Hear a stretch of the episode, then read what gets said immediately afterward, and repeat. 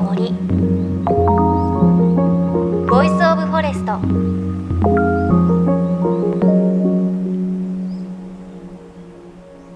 おはようございます。高橋万里恵です。先日佐賀県武雄市に取材で行ってきました。あの記憶にね新しい方もいらっしゃるかもしれないんですが8月の豪雨で多くのね家屋が浸水した地域です。そこであるボランティア活動に参加させてもらって現状調査ボランティアのようなもので、まあ、あの一軒一軒お宅を回って罹災証明書は出してますか？ですとかキッチン使えてますかお風呂はどうですか？っていうことを聞いて回るボランティアだったんですが本当に道一本挟んで反対側のお家は全く浸水してないですっておっしゃっていて一本挟んだこっちのお家だともう一回全部浸水してしまってで今2階で生活していて大工さんもなかなか来ないんですっていうことをおっしゃっていて被災した地域にはこういった現状があるんだなっていうことよくわかりました。あとは一軒一軒回ってるんですが本当に時間が足りなくてもう一軒行きたいもう一軒行きたいああっちの地域まだ行けてないけど大丈夫かなっていうことがすごくあって要はコロナ禍でなかなかボランティアの方が入ってこないのでこういった被害があると本当に人手って足りないんだなっていうことを痛感しました。でただねあのなかなか体が行くことができなくても今武雄市のふるさと納税で浸水被害のあった地域に寄付をすることができる取り組みなんかもあるので武雄市ふるさと納税ってね検索すると出てくるのでもし何かしたいなって思う方がいらっしゃったら是非チェックしてほしいなというふうに思います。さあ JFN38 曲を結んでお送りします。命の森ボイスオブフォレスト。今日は番組で継続的にお伝えしている鎮守の森のプロジェクトの活動レポートです。場所は宮城県岩沼市にある千年希望の丘。東日本大震災の津波被害を受けた海岸沿いに大規模な植樹を行って森の防潮堤を作るという取り組みで2013年から市を挙げての活動が続いています。命の森ボイスオブフォレスト。今日も最後までお付き合いください。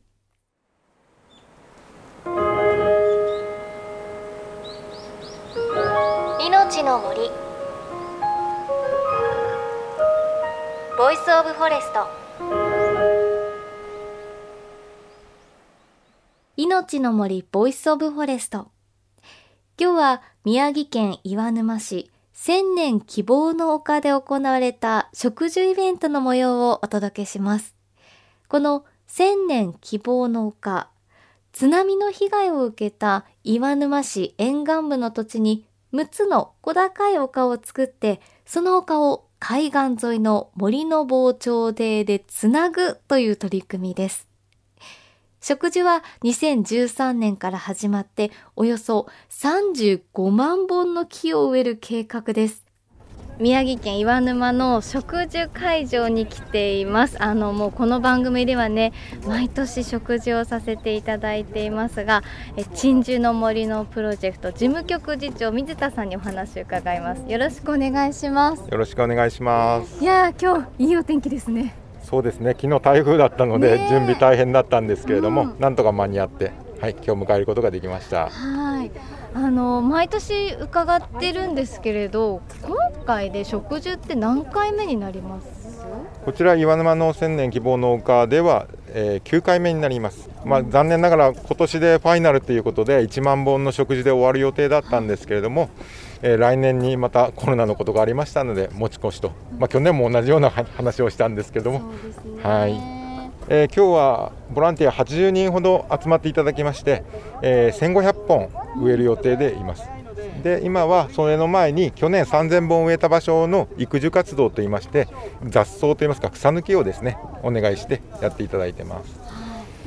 1500本今日植えるあの第1回目の時に来た時にここに植樹でこう森がつながっていくんですっていうのをすごい覚えてるんですけれど、えっと、全体像としてみんなで植えた植樹この鎮守の森って何メートルつながっていくことになるんですか？今日植えるのがだいたい45メートルという、まあ、距離なんですけれども、だい。たいこの岩沼市の海岸線が約10キロぐらいあります。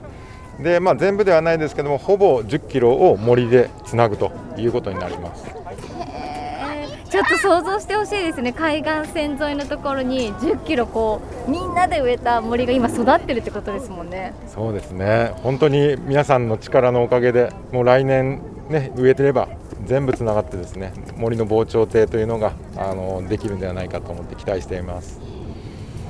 もう1回目に植えたところとかだいぶ大きくなってます？そうですね。大きいとこ大きい木だとやっぱり10メーター近くなってる木もありますのですごくもう森っていう風にね見えてくるような感じになってますよ。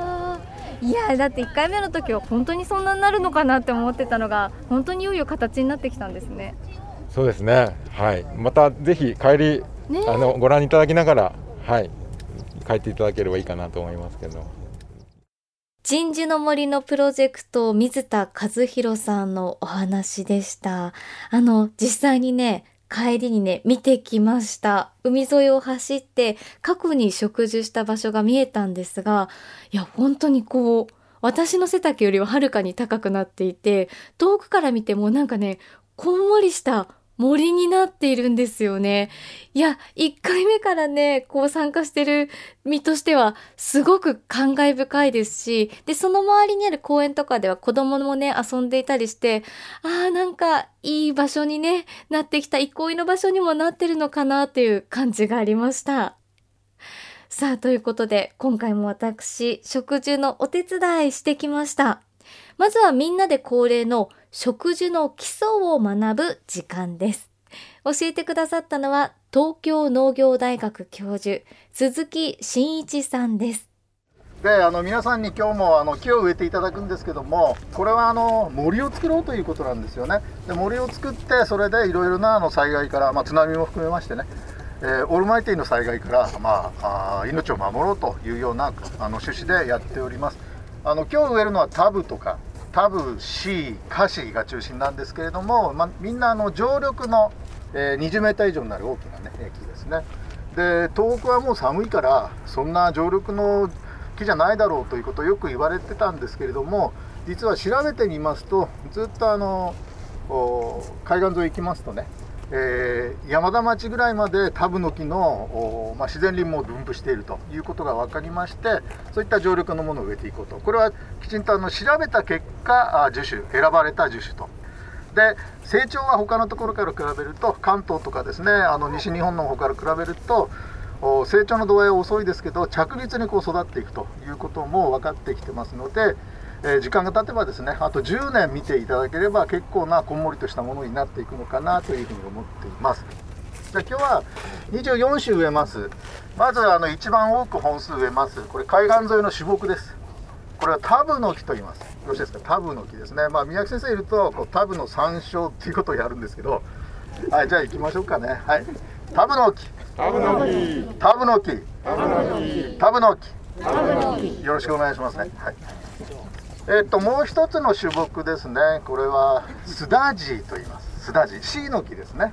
はいじゃあ C の木 C の木 C の木 C の木はい C の木 C の木大丈夫ですね。はい、はい、これはあの白樫と言いましてあのちょっとしたえ屋敷林って言いますかね。あと垣根なんかをよく作る木ですね、えー、白樫です。はいじゃあ白樫。白樫。白樫。白樫。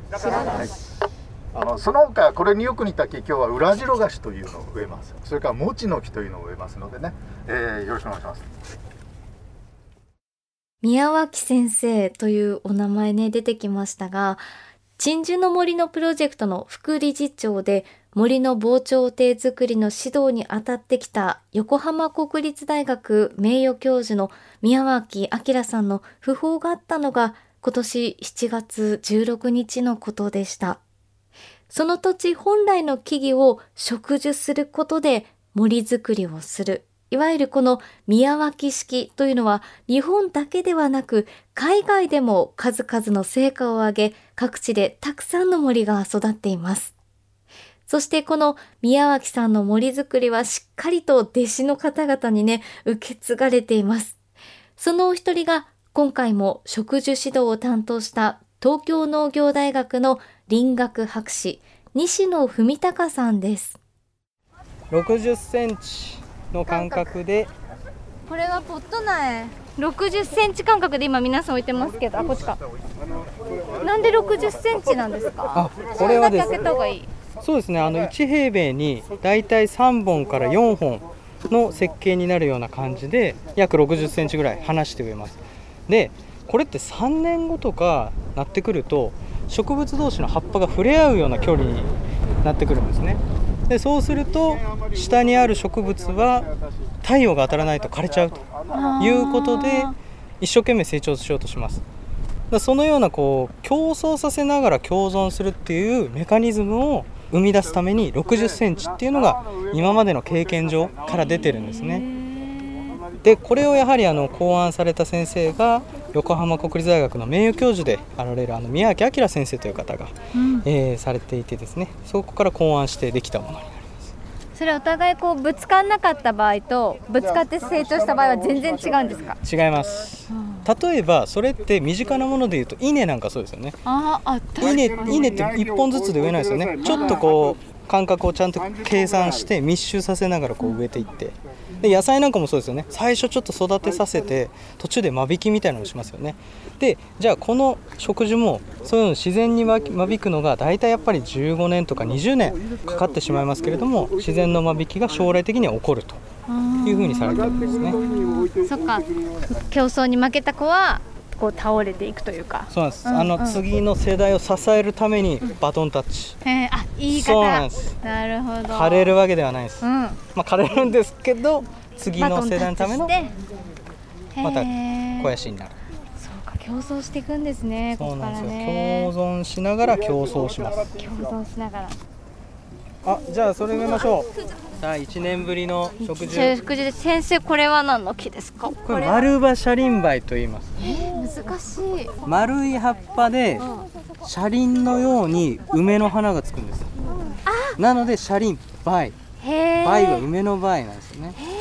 なんか言われてみるとちょっと確かにこの幹の部分が梅の木っぽい。さすが。伊達に。伊達に。もう伊達に。もう西野さんの下でやってない。やってない。やってない。はいこれはじゃあ、うん、そうなんですよ。これは、うん、あの低木の仲間で、うん、いわゆる大きくなっても将来3メーター5メーターっていう。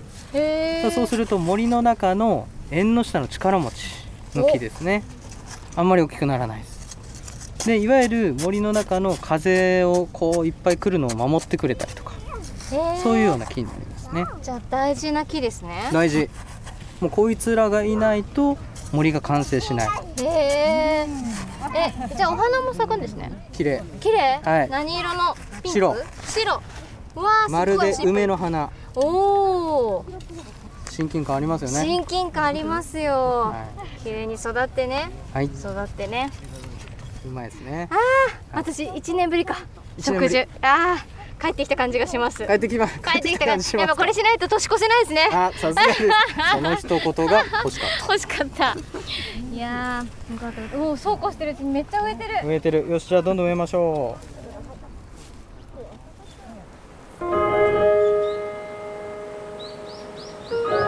命の森。ボイスオブフォレスト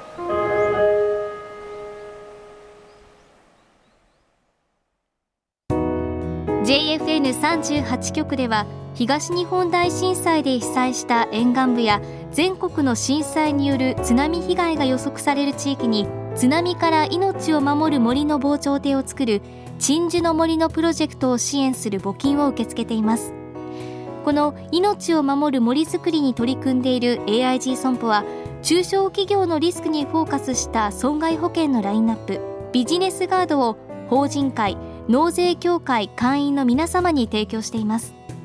AIG 損保ではビジネスガード新規契約1件につき1本のどんぐりの苗木を植樹する命を守る森づくりを通じ被災地の復興全国の防災減災に取り組んでいます。命の森ボイスオブフォレスト。今週は宮城県岩沼市。千年希望の丘で行われた植樹イベントの模様をお伝えしました。およそ1年ぶりの植樹ですが、まずはね、もうめちゃくちゃ楽しかったです。あとはその、宮脇先生のね、植樹の方法、森作りの方法、宮脇方式って、まあ、ずっとやってきましたが、やっぱ改めてすごいですね。木をね、こう、60センチ間隔で植えて、そのうち葉っぱがぶつかることで、共存しながら競争していく。で、それが強い森になっていくって、改めてすごいですし、この方法で作る森は、まだまだね、お弟子さんもいるし、私たちもいるし、つながっていくんだろうなっていうふうに思います。ねで、あと不思議なんですが、植樹って、ね初めましての人ともすごく仲良くなるんですよ。この日も、なんか途中からね、あうんの呼吸で協力できるようになって、はい、そこわらとか、はい、そこ少ないみたいな感じになる。あの感覚も楽しくて不思議です。何回来てもこの場所が特別な場所になっていくなっていう感覚があります。で、来週もこのレポートを続きお届けしていきます。またこのね、植樹など今後の活動などについては、鎮守の森のプロジェクトのウェブサイトぜひチェックしてみてください。そして番組ではあなたの身近な森についてメッセージお待ちしています。メッセージは番組ウェブサイトからお寄せください。命の森ボイスオブフォレスト。お相手は高橋万里恵でした。この番組は AIG 損保の協力でお送りしました。命の森。の木の森。ボイスオブフォレスト。